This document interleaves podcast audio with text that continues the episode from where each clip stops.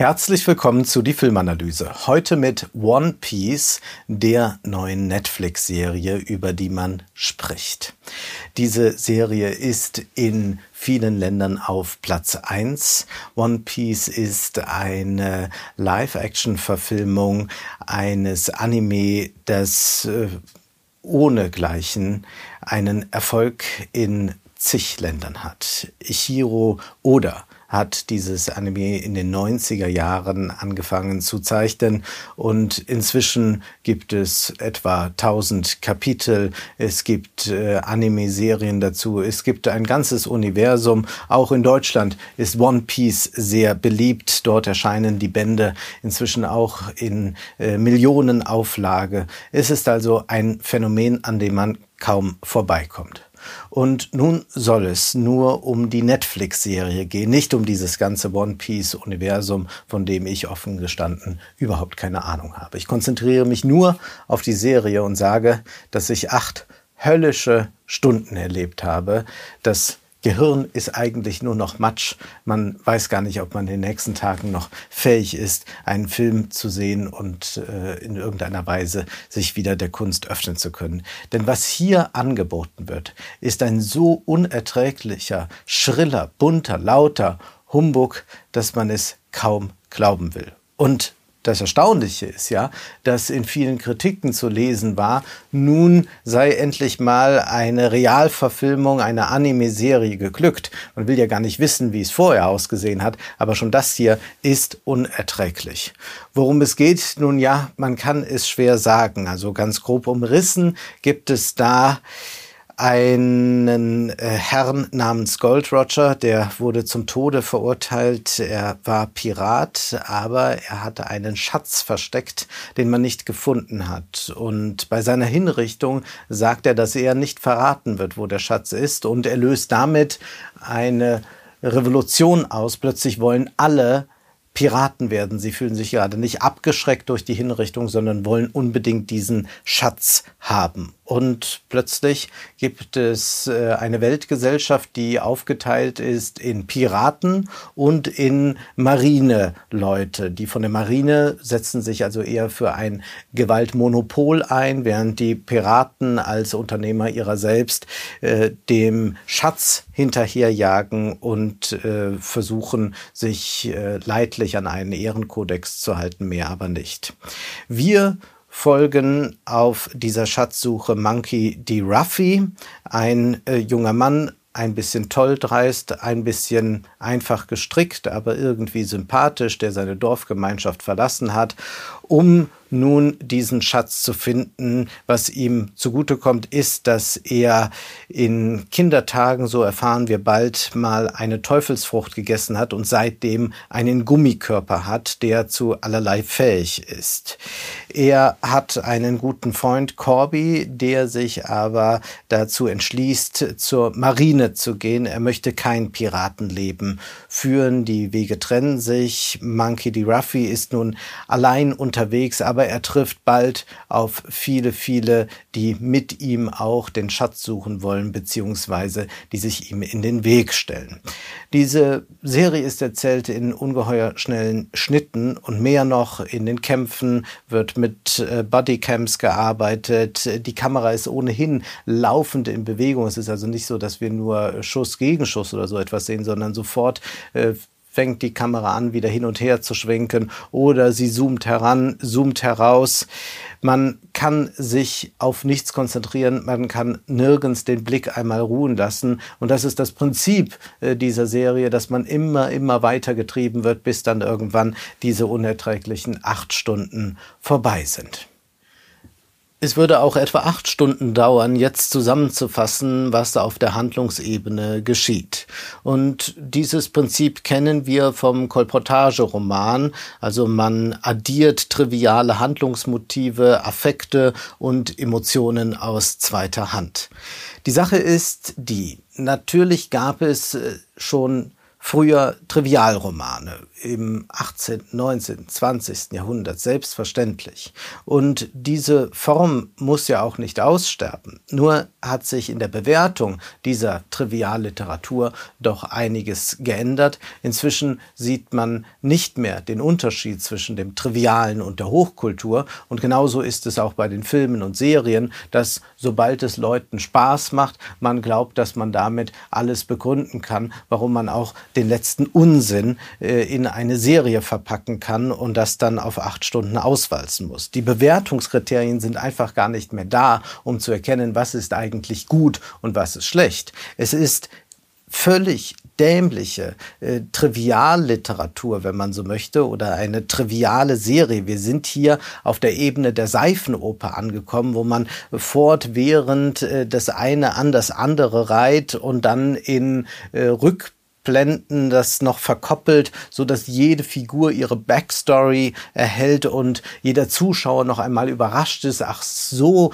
deshalb ist jene Figur äh, in dieser Art und Weise gestrickt. Es ist furchtbar mit anzusehen, auch deshalb, weil es überhaupt keinen Stil in dieser Serie gibt. Nirgends. Diese Serie ist einfach bunt. Es ist eine Farbgebung, die changiert zwischen Smartphone-Games und allerhand Fantasy-Gedöns. Aber nichts Eigenes entsteht daraus. Äh, wenn man eine KI beauftragen würde, solche Bilder zu generieren, wäre das für eine KI überhaupt kein Problem. Man füttert dann die KI mit allem, was die Popkultur so zu bieten hat. Und dann kommen Piraten mit Strohhüten oder grünen Haaren, Fischmenschen und Jokerartige Clowns, Manga-Jungs und Mädels im Fluch der Karibik-Kostüm dabei heraus.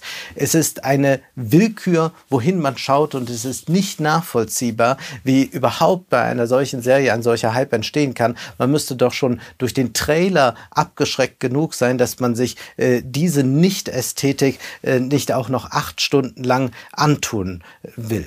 Es ist eine Serie, die mitunter schon mal offenlegt, wie blöde sie gebaut ist. Und zwar gibt es da die Figur Lissip, auch ein Pirat, der ein bisschen zu große Stücke auf sich hält und er neigt dazu, Geschichten immer auszuschmücken. So schenkt er in Folge 3 Kaya, eine Frau, die dann erscheint, die sehr reich ist, die einen merkwürdigen Butler hat, äh, so schenkt er dieser Frau äh, eine Riesenperle, wie er es nennt. Man könnte aber auch sagen ein Ei. Und er erzählt dann die Geschichte, wie er zu dieser Riesenperle gelangt ist, dass äh, diese Perle einem gigantischen Goldfisch Goldfischmonster gehörte und so wird das ausgeführt und ausgeführt. Irgendwann wird er unterbrochen. Aber genau nach diesem Prinzip ist auch die Serie gearbeitet, dass man einfach anfängt zu assoziieren, was könnte als nächstes kommen. Vielleicht Fischmenschen, vielleicht dann auch wieder ein Pirat, dann jemand von der Marine. Was ist, wenn äh, derjenige erfährt, äh, der eigentlich gegen die Marine ist, dass äh, der eine Marineoffizier sein Onkel ist und so weiter und so fort. So wird es fortgestrickt und natürlich muss diese Serie und kann diese Serie kein Ende haben, weil sie immer weiter erzählt wird. So funktioniert ja jede Seifenoper. Äh, da gibt es ja nichts Zwingendes, was die Geschichte vorantreibt. Da ist ja nicht in irgendeiner Weise eine Botschaft, die erst noch transportiert werden muss, sondern man macht einfach weiter, äh, solange man noch Erfolg damit haben kann. Und das offenbart sich aber hier bei dieser Serie schon spätestens in der zweiten Folge, dass man auf die eine Insel hüpft, dann wird da etwas erlebt, dann ist das auserzählt, schnell kommt eine nächste Figur, die wieder etwas in Gang setzt, dann landet man auf einem Schiff, dann landet man in einem Restaurant äh, und so weiter und so fort. Und es ist auch ein Mix von, ja, man will gar nicht sagen Stilen von allem, was man schon mal so popkulturell wahrgenommen hat, dass man es kaum aushalten kann. In äh, dieser Villa von Kaya äh, sieht es mal aus wie in einer BBC Jane Austen Verfilmung, dann wie Alice im Wunderland oder sind wir vielleicht doch bei der Adams Family. Der Butler hat Scherenhände, man weiß nicht so genau, ist es Edward oder Freddy Krueger es geht alles immer weiter und weiter und man produziert, könnte man sagen, hier ja eine ungeheure Vielfalt. Aber all das geschieht bei gleichzeitiger Homogenität. Was hier eingeübt wird, ist die Eindimensionalität der Gefühle. Denn reagiert wird auf alles, wie man eben in der Popkultur auf etwas reagiert. Mit großen Augen, mit einem schelmischen Lächeln, mit äh, äh, einem Lachen, das man so schon hundertmal in irgendwelchen Piratenserien gesehen hat. Es ist einfach nur äh, die Wiederholung des Immergleichen neu bunt angestrichen. In Folge 4 möchte man plötzlich aufbrechen, weiterziehen, aber Ruffy wird da klar, wie soll das gehen? Wir haben nicht einmal ein Schiff. Und Kaya blickt ihn an und sagt, doch, jetzt schon. Und sie schenkt ihnen ein Schiff.